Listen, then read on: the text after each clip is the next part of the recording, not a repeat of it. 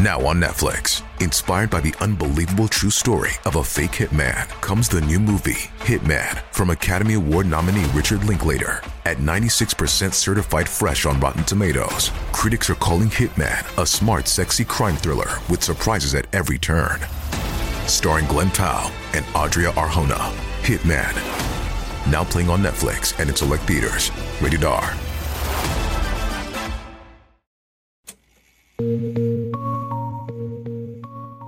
Mientras el Día de San Valentín se celebra con cierta emoción en los Estados Unidos, hay un pequeño pueblo en Indiana donde desde hace cuatro años el Día de los Enamorados es sinónimo de dolor, miedo y desconcierto.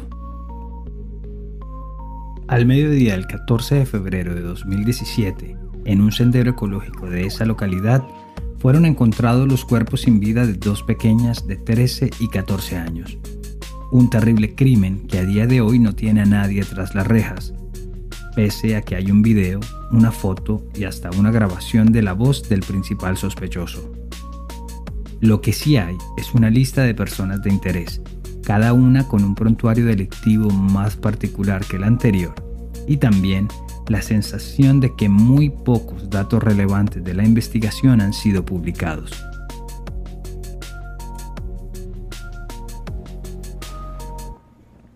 Yo soy Luis Badel y en este primer capítulo de Crímenes Bizarros les contaré sobre el doble asesinato de Delphi.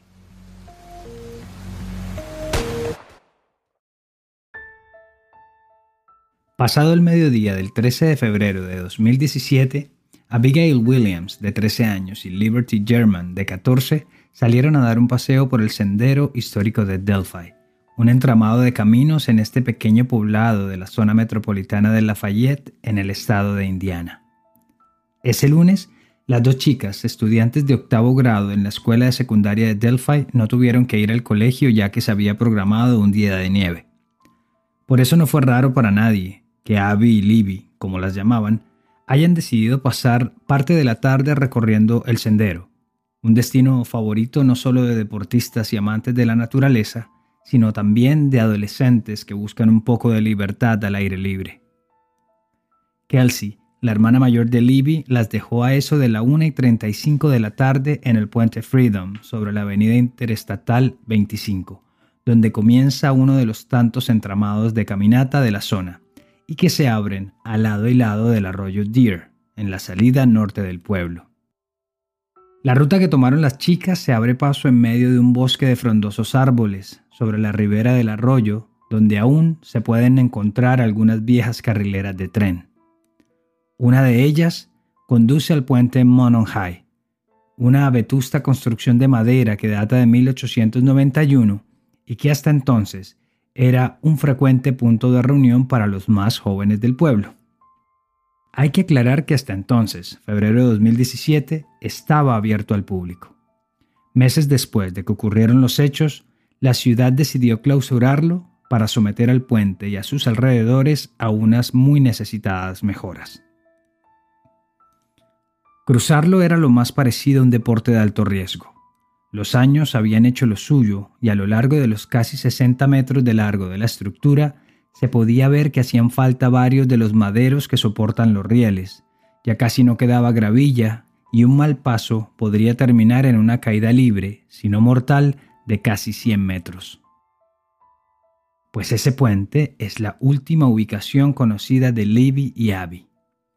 A las 2.05 de la tarde, Levy publicó en su cuenta de Snapchat una foto en blanco y negro en la que se ve una perspectiva casi perfecta de la estructura, y dos minutos más tarde publicó otra foto, esta vez de Abby caminando sobre los rieles. Por la ubicación, parece que fue tomada a unos 30 metros de haber cruzado el puente. Hasta ahí todo parece normal. Dos mejores amigas, preadolescentes, tal vez disfrutando de su último día de San Valentín antes que lleguen los primeros amores juveniles y caminando por los paisajes del pueblo en el que han vivido toda su vida. Habían acordado que el paseo habría de terminar a eso de las 3 de la tarde, cuando Derek, el padre de Libby, las llamaría al móvil para que salieran de nuevo a la carretera y así recogerlas y llevarlas a sus casas. A las 3 y 11 de la tarde, Derek llamó a su hija para avisarles que ya había llegado al punto de encuentro, pero ella no respondió el teléfono. Tres minutos después, en el parqueadero del sendero la volvió a llamar, y tampoco hubo suerte. Ante esto, Derek no aguantó más, se bajó del coche y se enrutó hacia los senderos en busca de las niñas. Según reportan los investigadores de la policía local y estatal, Derek se cruzó con un señor mayor de unos 70 años que vestía una camisa cazadora a quien le preguntó si las había visto. El anciano le dijo que no, pero que le había parecido ver a una pareja caminar sobre el puente.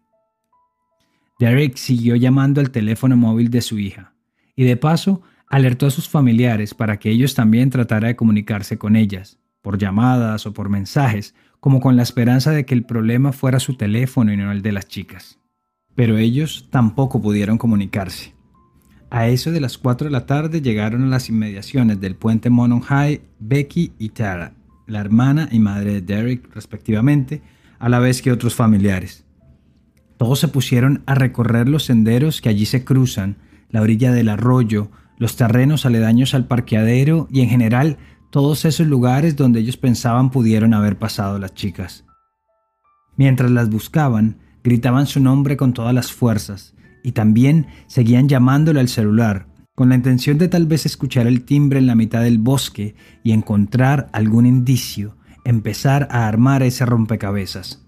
Pero cada llamada fue en vano.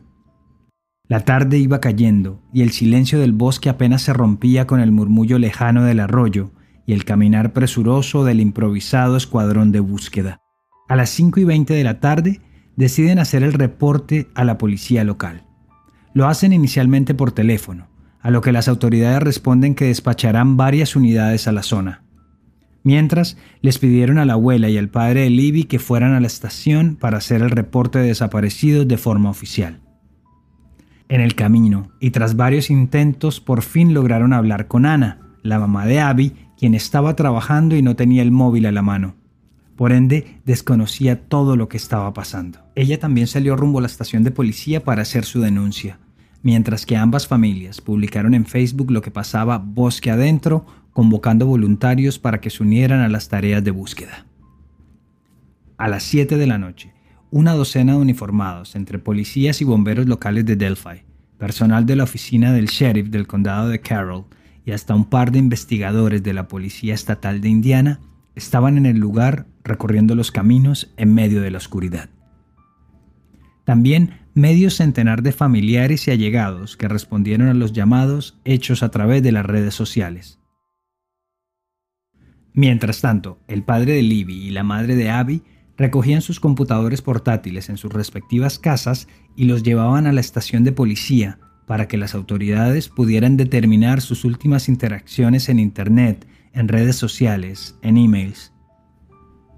A la medianoche, cuando los termómetros marcaban una temperatura cercana a un grado centígrado, unos 34 grados Fahrenheit, pero con una sensación térmica de bajo cero, las autoridades dieron por terminada la jornada de búsqueda, a la espera de que con la mañana también llegaran mejores noticias. Y aunque la búsqueda oficial se reanudó a eso de las 6 de la mañana, Hubo voluntarios y familiares que nunca se fueron a sus casas y armados de paciencia, abrigos y linternas, desafiaron a la noche en busca de las adolescentes.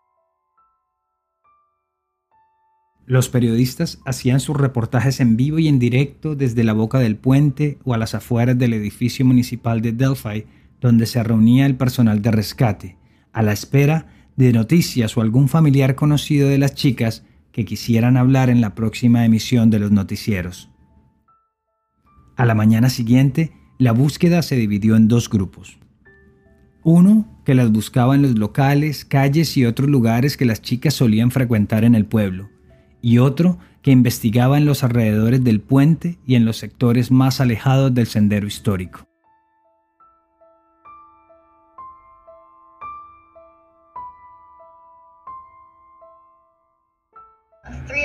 chose to cross the bridge to look underneath the bridge on the opposite side. Um, and that's where I ended up hearing that we found the bodies. La voz que escuchamos es la de Kelsey German, la hermana mayor de Libby. Ella dice, tres de nosotros decidimos cruzar el puente para mirarlo desde el lado opuesto, desde abajo, y fue entonces cuando escuché que habían encontrado los cuerpos. En su charla con el periodista Joe Melillo, sí recuerda que uno de los voluntarios encontró un zapato y preguntó a viva voz qué clase de calzado tenía Libby cuando la vieron por última vez, en una conversación que se dio a los gritos por cuenta de la distancia que los separaba. Su abuela Betty le contó a la cadena Fox que el voluntario se encontró los cuerpos de las niñas casi que por casualidad, cuando en su camino se vio sorprendido por dos ciervos que le miraban a la distancia desde un pequeño claro en medio del bosque. Pero solo fue cuando encendió la cámara de su teléfono móvil para grabar a los ciervos cuando se dio cuenta que los animales estaban parados justo al lado de los cuerpos sin vida de las niñas. Estaban a unos 800 metros colina abajo del puente High, cruzando el arroyo Deer, lo que sería la orilla norte del cauce. A las 2 de la tarde del día de San Valentín de 2017, las autoridades confirmaron públicamente el hallazgo de los cuerpos. Pero solo fue hasta el día siguiente el 15 de febrero a las 3 de la tarde cuando en una rueda de prensa corroboraron la identidad de las víctimas, pese a que ya era un secreto a voces en todo el pueblo que se trataba de Libby y Abby. Lo que sí resultó llamativo fue que las autoridades anunciaron que ahora estarían investigando un doble homicidio. Cabe anotar que los encargados del caso nunca dijeron, ni han dicho, luego de cuatro años, cuál fue la causa de sus muertes, si presentaban heridas o si habían sufrido algún tipo de abuso. Nada, absolutamente nada ha trascendido en ese sentido, y la razón que aducen para este silencio es que si ofrecen muchos detalles se puede entorpecer la investigación. Esta ha sido una decisión que no ha caído muy bien ni a la comunidad, a los múltiples seguidores del caso y en general a todo un pueblo que exige justicia y que aún hoy permanece inquieto, sabiendo que hay un asesino suelto. Lo que sí suministraron las autoridades ese mismo 15 de febrero fue una imagen granulada, así como cuando una fotografía se amplía a la fuerza de un hombre que caminaba por el puente Mononhai a la misma hora que las víctimas y al que se considera como persona de interés en la investigación. En ella se puede ver a un hombre blanco de contextura un poco gruesa, vestido con una chaqueta acolchada azul, un jean azul claro y una gorra color café tipo flat cap, retro como las de los vendedores de periódicos del siglo pasado.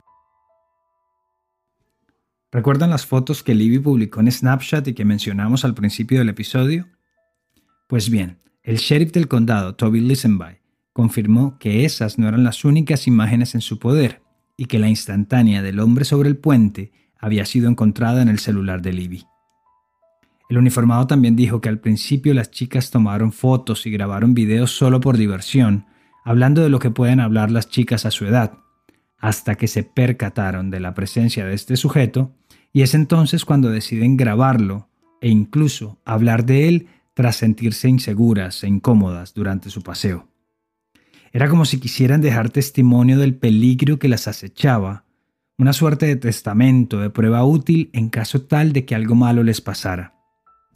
Y según el sheriff, también fue un acto heroico, ya que tuvieron la precaución de grabarlo todo sin que el hombre se hubiera dado cuenta, porque de haberlo hecho, tal vez esas pruebas nunca se hubieran conocido.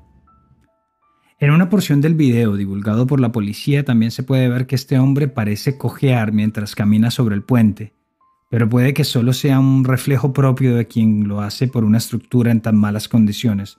Son solo unos segundos, no más de tres pasos. Pero sin duda el detalle escalofriante presentado por los investigadores y con el que se pretendía lograr la completa identificación del sospechoso fue el sonido de su voz. Para entonces, julio de 2017, cinco meses después de su muerte, existía un retrato hablado un video de cómo estaba vestido, su forma de caminar y ahora también se tenía su voz.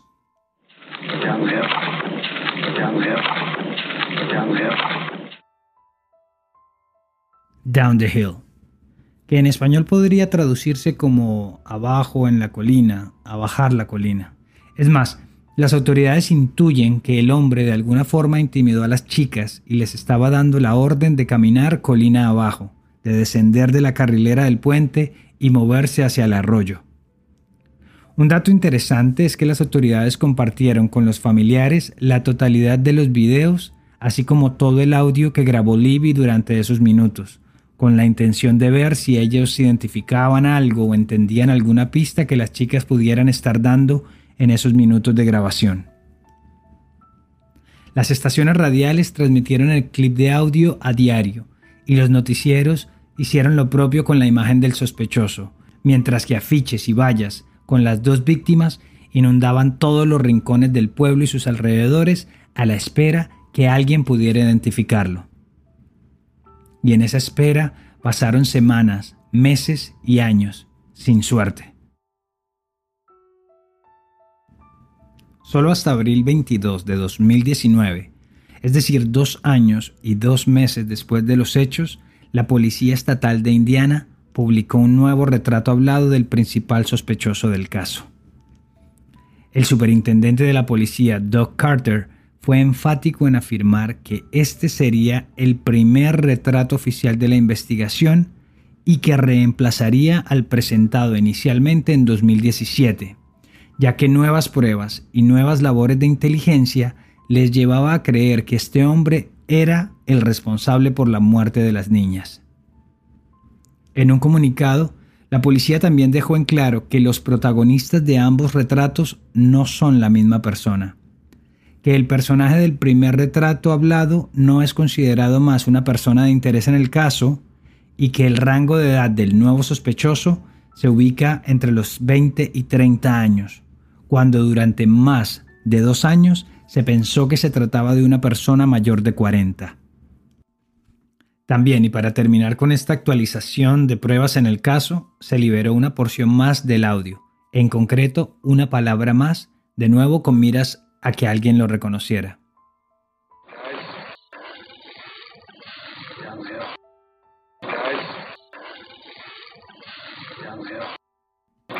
Guys, down the hill.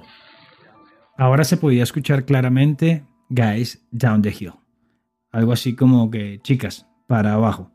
Lo que ratifica esa primera hipótesis de que el hombre les estaba dando una orden, coaccionándolas para que bajaran la colina. Pero ya, eso fue todo. Esas nuevas cápsulas de información no fueron de mucha utilidad y hoy por hoy el caso sigue siendo un misterio. Un misterio que es alimentado en la televisión nacional estadounidense en programas como 60 Minutes, Dayline o en el canal Discovery. Por eso cada vez que un nuevo nombre o un nuevo dato se relaciona con la investigación, el caso vuelve a acaparar todos los titulares de la prensa. Eso pasó con Daniel Nations, quien en septiembre de 2017 se convirtió en la primera persona de interés de la investigación. Solo para dejar claros los conceptos, en el lenguaje judicial hay una clara diferencia entre la persona de interés, el sospechoso y el perpetrador. La persona de interés se refiere a aquel individuo que según las autoridades podría tener información pertinente al caso que se está investigando. El sospechoso, por su parte, es la persona específica que las autoridades creen pudo haber cometido el crimen, mientras que el perpetrador sería la persona que cometió el delito como tal, pero solo se puede llamar así una vez un fallo judicial lo haya dictaminado. Ok, volviendo a Delphi. Daniel Nations, de 31 años y con un largo coqueteo con la justicia, sería el primer nombre que públicamente se relacionó con el caso. Todo comenzó cuando fue detenido por la policía en Woodland Park, Colorado, a 1930 kilómetros de distancia de Delphi.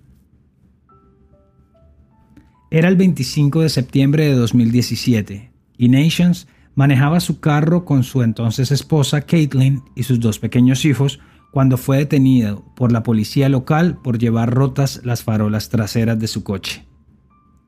Tras registrar el vehículo, los oficiales encontraron que tenía un rifle calibre 22 en su interior.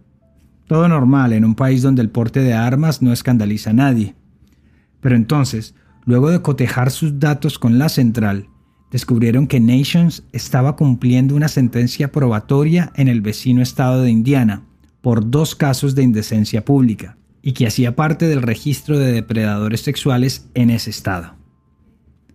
Uno de los términos de la condena incluía que si se mudaba a otro estado de la Unión, era su obligación notificar de inmediato su nuevo destino, es decir, el estado de Colorado, orden que no acató. Primer problema.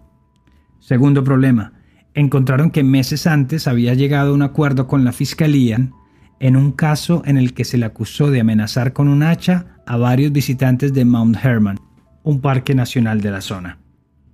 Y tres, por si la suerte le parecía escasa, una semana atrás, es decir, el 17 de septiembre, una foto suya manejando su viejo carro por los caminos de tierra del parque había llamado la atención de las autoridades que investigaban la desaparición de un ciclista de 60 años, llamado Tim Watkins, y que aparecería muerto unas horas después producto de un disparo en la frente. Incluso se llegó a especular que el arma homicida sería un proyectil calibre 22, que coincide con el rifle encontrado en el coche de Nations, pero para su fortuna, el sheriff del condado de El Paso nunca confirmó este detalle de la autopsia y tampoco lo llamó como sospechoso en el caso del ciclista muerto. Como ya lo hemos dicho, la investigación del caso de Delphi ha sido un poco críptica en los detalles y nunca trascendió por qué y cómo se dio la relación del caso con Daniel Nations, salvo el hecho de que hay un innegable parecido físico con el retrato hablado del hombre del puente. En una entrevista que Nations dio al diario The Gazette en agosto de 2018, afirmó que le dolía y le molestaba que lo compararan con aquel retrato hablado, que es cierto que había cometido errores en el pasado y que por ellos había perdido todo, pero que él no era un asesino.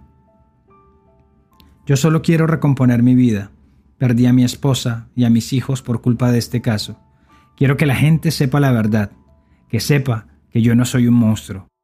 Para su bien, unos meses después, la Policía Estatal de Indiana descartó cualquier teoría que lo relacionaba con el caso, y tras una prueba de ADN que asegura le practicaron y otros detalles que nunca sabremos, ya fue descartado de la investigación. Otro nombre que posteriormente fue vinculado con la investigación fue el de Thomas Bruce, del estado de Missouri, quien a diferencia del amplio historial de Daniel Nations, solo había recibido una multa de tránsito por allá en el 2001. Incluso, durante cuatro años había sido el pastor de la iglesia La Capilla del Calvario que él mismo había fundado en Cape Girardeau.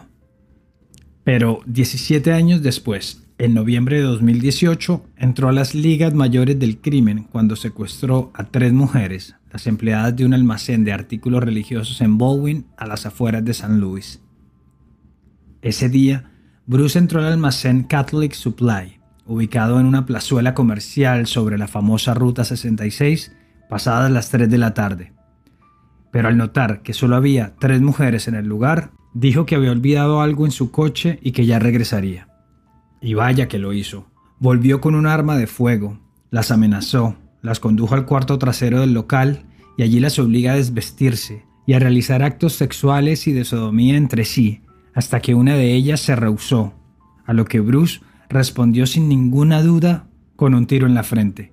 Su nombre era Jamie Schmidt y tenía 53 años. Después, abusó de las otras dos mujeres al lado del cuerpo sin vida de su compañera y al poco tiempo se fue del lugar como si nada hubiera pasado. Horas más tarde, tras la reconstrucción de los hechos, la revisión de las cámaras de seguridad y el testimonio de algunos transeúntes, su imagen ya estaba rodando por todos los medios de comunicación locales. Y fue entonces cuando saltaron las alarmas por su increíble parecido físico con el primer retrato hablado del hombre del puente. Además, no es que este terrible caso se hubiese presentado al otro lado del país. Había pasado justo en un estado vecino a no más de cinco horas de recorrido. Su captura se produjo muy pronto y de una forma bien particular. Dos días antes de cometer su crimen, Bruce había estado tomando unas cervezas en el bar Hot Shots a un par de cuadras del almacén, y por detalles que se desconocen, le había dado su tarjeta de negocios a una mesera del lugar. Sin esa tarjeta, aún estaríamos buscando al responsable, dijo el sargento del condado de San Luis, Sean McGuire, al periódico San Louis Dispatch. Dos días después, lo apresarían en un barrio de remolques donde vivía con su esposa y su hijo Hoy enfrenta 17 cargos que van desde homicidio, tentativa de homicidio, sodomía y manipulación de pruebas, entre otras, que le significarán varias décadas tras las rejas e incluso lo dejan candidato a recibir la pena de muerte. Pero de nuevo, salvo el parecido físico, Thomas Bruce no habría sido el responsable del caso de Delphi. Otro hombre que se sumó a la lista de personas de interés es Charles Andrew Eldridge, de 46 años, arrestado en enero 8 de 2019 en Union City, ubicado a 160 kilómetros de Delphi, en medio de una gran operación contra la prostitución infantil en el estado de Indiana. Los cargos, abuso infantil y solicitud de prostitución a menores, y fue de nuevo el tremendo parecido del retrato hablado del detenido con el del hombre del puente de Delphi, lo que hizo que la policía del condado de Randolph le diera aviso al FBI para que no lo descartaran en la investigación por el doble asesinato. Pero pese a ser un oscuro personaje en sí, amante de las armas, con afición a vestirse como militar y perderse por días enteros en los espesos bosques de Indiana, su relación con las muertes de Abby y Libby quedó únicamente en lo coincidencial. Algo similar le ocurrió a Paul Eater, de 55 años, quien estaba siendo investigado por el secuestro y violación de una mujer de 26 años en hechos ocurridos el 22 de junio de 2019 en el condado de Boone, también en Indiana. Sin embargo, Eater se suicidó en su casa luego de que la policía llegara a arrestarlo. Dejen que nuestros investigadores hagan su trabajo, averigüen y veamos a ver a dónde nos lleva todo, dijo en su momento el sheriff del caso de Delphi, el sargento Toby Lisenby, a quien hemos mencionado anteriormente, luego de saber que a Eater se le habían practicado pruebas de ADN luego de su muerte. Tras dos años de silenciosa investigación, luego de un 2020 tan particular para todo el planeta, en este 2021 se abría una nueva arista en el caso del doble asesinato de Delphi. Y es la confirmación de James Bryan Chadwell como nueva persona de interés por las muertes de Abby y Libby. Así lo confirmó el sargento Lisenby el pasado 27 de abril al diario Lafayette Journal and Courier, al anotar que hay varios factores que los obligan a mirar en esa dirección. Chadwell, de 42 años, fue detenido el 19 de abril en la ciudad de Lafayette, la ciudad más grande del condado y a cuya zona metropolitana pertenece Delphi, ubicada a apenas 25 kilómetros de distancia. Según el documento oficial, ese día fue encontrada en la residencia de Chadwell una niña de 9 años, amordazada, semidesnuda y con visibles marcas físicas en su cabeza, cuello y espalda, la cual había sido reportada como desaparecida por su madre horas antes. Testigos avisaron las autoridades que vieron a la niña entrando a la casa de Chadwell, quien la habría invitado para que acariciara a uno de sus perros. Según varios reportes de prensa, la niña en efecto estuvo en su casa y luego regresó a la suya, pero por alguna extraña razón, más tarde volvió donde Chadwell y fue entonces cuando se registró el ataque. También se supo que la policía había estado en la casa de Chadwell ese mismo día indagando por la niña. Luego regresaron a su domicilio y le volvieron a preguntar por la menor. Después le pidieron permiso para registrar el lugar y sorpresivamente el agresor accedió. Y fue entonces cuando encontraron a la pequeña de nueve años encerrada en el sótano luego de ser sometida a múltiples agresiones físicas y sexuales, incluso hasta tenía una mordida de perro en su cuerpo. La escena era horrenda, pero la nena, por fortuna, aún estaba viva. Obviamente, enseguida fue arrestado y entre los cargos que le formularon están tentativa de homicidio, estrangulación, secuestro de menor de 14 años y abuso sexual infantil, entre otros. Lo cierto es que luego de conocerse su captura y sus antecedentes, la atención ha tomado un nuevo rumbo se le han descubierto varias publicaciones en Facebook o en TikTok en las que deja ver detalles de su personalidad misógina, de sus radicales puntos de vista políticos y también fotos de sus dos perros pitbulls, uno de los que habría mordido a la niña que tuvo como rehén. Hay comunidades enteras en Internet, en Reddit sobre todo, que analizan sus fotos, los detalles de sus tatuajes y sus posibles significados así como sus discursos verborrágicos en contra de la sociedad, de las mujeres, hechos que a fin de cuentas no dejan de ser anécdotas, pero que no indican ninguna relación directa en el caso de Delphi. En lo que tiene que ver con las noticias hay varios medios que ya han entrevistado a sus familiares, entre ellos a su hermano y a su padrastro, quienes dan cuenta de lo particular y violento que puede resultar Chadwell en su vida diaria, y que no les extrañaría para nada que él fuera el responsable del doble asesinato de Libby y Abby. He's a monster, exactly. He is an absolute evil person. Do I think that he's capable of that kind of crime? Absolutely. Absolutely. He's shown numerous times, not only to his friends, but his family as well, that he has that kind of evil streak to him. Es un monstruo, es una persona terriblemente mala. ¿Que si creo que es capaz de cometer este tipo de crímenes? Absolutamente. Él ha demostrado en muchas ocasiones, no solo a sus amigos, sino a su familia, que él tiene esa onda perversa, dijo su hermano Ashley en entrevista al programa Inside Edition. A día de hoy se han recibido más de 50.000 llamadas con pistas sobre el caso. La recompensa por información veraz sobre el hombre del puente asciende a los 350.000 dólares, y hay en la actualidad un cuerpo conjunto de investigadores entre FBI y Policía Estatal que siguen trabajando día a día para esclarecer el caso de Libby y Abby. Su lema, hoy es el día. Eso se repiten a diario con la esperanza de encontrar al responsable.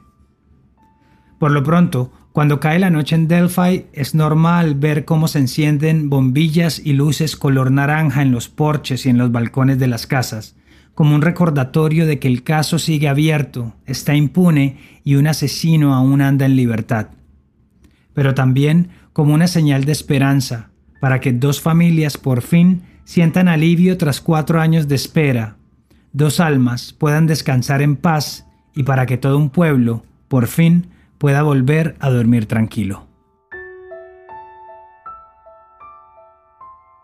Gracias por acompañarme en esta primera edición de Crímenes Bizarros, un podcast de Iguana Media. El episodio de hoy fue escrito y producido por mí, Luis Badel. Si les gustó lo que oyeron, suscríbanse a nuestro podcast en sus plataformas digitales favoritas y compártanlo con sus amigos. Y si quieren estar al tanto de futuros episodios, proponer nuevos casos o enviarnos un mensaje, lo pueden hacer en Instagram en arroba crímenes bizarros. Siempre será bueno saber de ustedes. Nos escuchamos en la próxima.